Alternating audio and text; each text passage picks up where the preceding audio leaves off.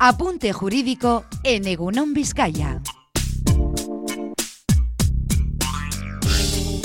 Con RASL Abogados.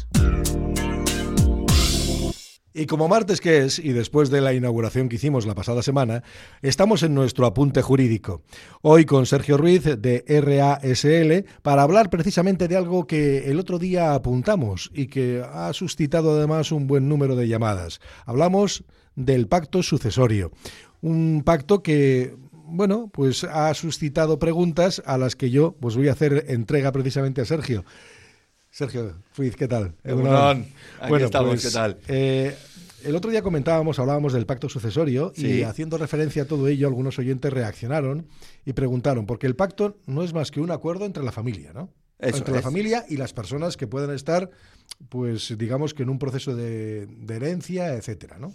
Es lo que, lo que hablábamos el otro día. No deja de ser un, contrato en el cual eh, la familia reunida decide, en este caso, pues, por ejemplo, un matrimonio, decide qué quiere hacer con los bienes y a quién quiere beneficiar.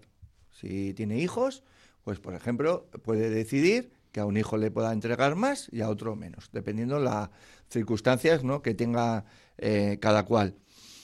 Es muy importante precisar que el pacto sucesorio, digamos, que cierra cualquier tipo de discusión que pueda haber en el futuro, en tanto en cuanto ese pacto sucesorio solo puede ser revocado si vuelven a firmar todos los que han suscrito ese, ese, pacto. Eso quiere decir, Sergio, que, como preguntaban los oyentes, no se puede revocar con un testamento que de repente aparezca por ahí. No, solo podría revocarse a una cláusula especial que se pueda contener en el pacto sucesorio y que habilite esa posibilidad. Por ejemplo, cuando hacemos un pacto sucesorio de futuro, eh, con eficacia mortis causa, que decimos, en esos casos puede pasar que un testamento pueda suplir alguna carencia que pueda tener ese pacto sucesorio sobre algo que no haya regulado.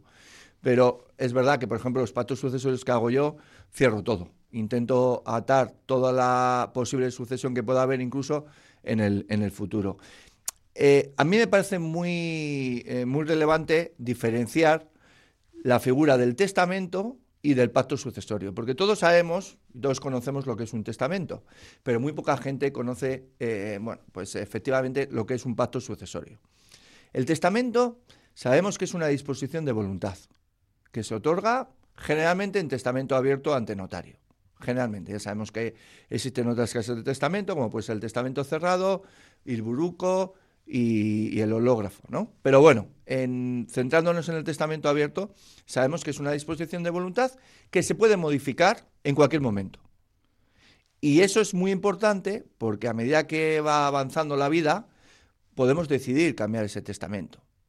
Y fíjate qué problemas eh, genera esta, esta figura cuando una, una persona empieza a perder sus capacidades volitivas o no, o es eh, más influenciable o manipulable con, los años, nos encontramos situaciones en las cuales, por ejemplo, un hijo consigue modificar ese testamento porque consigue que ese familiar acuda a un notario y haga un testamento a la carta, beneficiando a este hijo y perjudicando a otros. Imagínate, ahí ya tenemos el conflicto. El pacto sucesorio, consagrado por el derecho civil vasco, viene a suplir esa carencia que existe en esta figura que no olvidemos que radica ya de 1800, es decir, del Código Civil 1889, y que no ha habido ningún tipo de evolución ni modificación normativa a ese respecto. El pacto sucesorio, al final, es lo que decimos hacer la herencia en vida. Y eso significa que eh, planificamos lo que queremos que suceda con nuestros bienes. Pero no podemos eh, centrarnos en, la figura del pacto sucesorio como una herramienta para personas mayores. No, es una herramienta que puede ser muy útil para gente más joven. Voy a poner un ejemplo que me parece que es lo, lo que puede indicarnos esa importancia. Y es, por ejemplo, un hijo cuando tiene dificultades para acceder a un préstamo hipotecario, se encuentra que no tiene garantía suficiente y exigen unos avales generalmente de los padres. Imagínate esos problemas que pueden generarse ¿no? en el futuro. Pues lo que hacemos en este caso es contemplar un pacto sucesorio por ejemplo, de una vivienda para dotarle a ese hijo de una garantía frente a la entidad bancaria, pero no con la, el riesgo eh, que puede tener que haya un impago y que se ejecute ese aval. Imagínate esos problemas que puedan derivarse. ¿no? El pacto sucesorio viene a suplir muchas de esas carencias que venían arrastrándose con los años eh, a raíz únicamente de, los testamentos. Y es eh, importante decir que el pacto sucesorio tiene una ventaja fiscal muy importante, porque el trato, el trato fiscal, es el mismo que el de una herencia.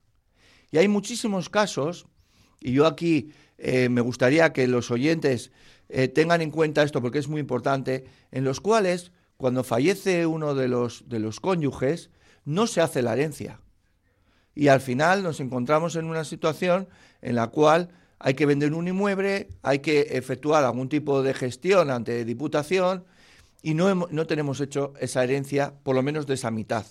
Pues es el momento perfecto para que, haciendo la herencia, también se otorgue el pacto sucesorio, porque cerraremos toda la sucesión y el día de mañana no tendremos que hacer absolutamente nada, que bastante es el dolor que se, que se sufre cuando se pierde a un ser querido, como para ponerte a hacer las gestiones que todos sabemos ¿no? que son muy engorrosas a nivel de herencias, como es, como es lo que suele pasar.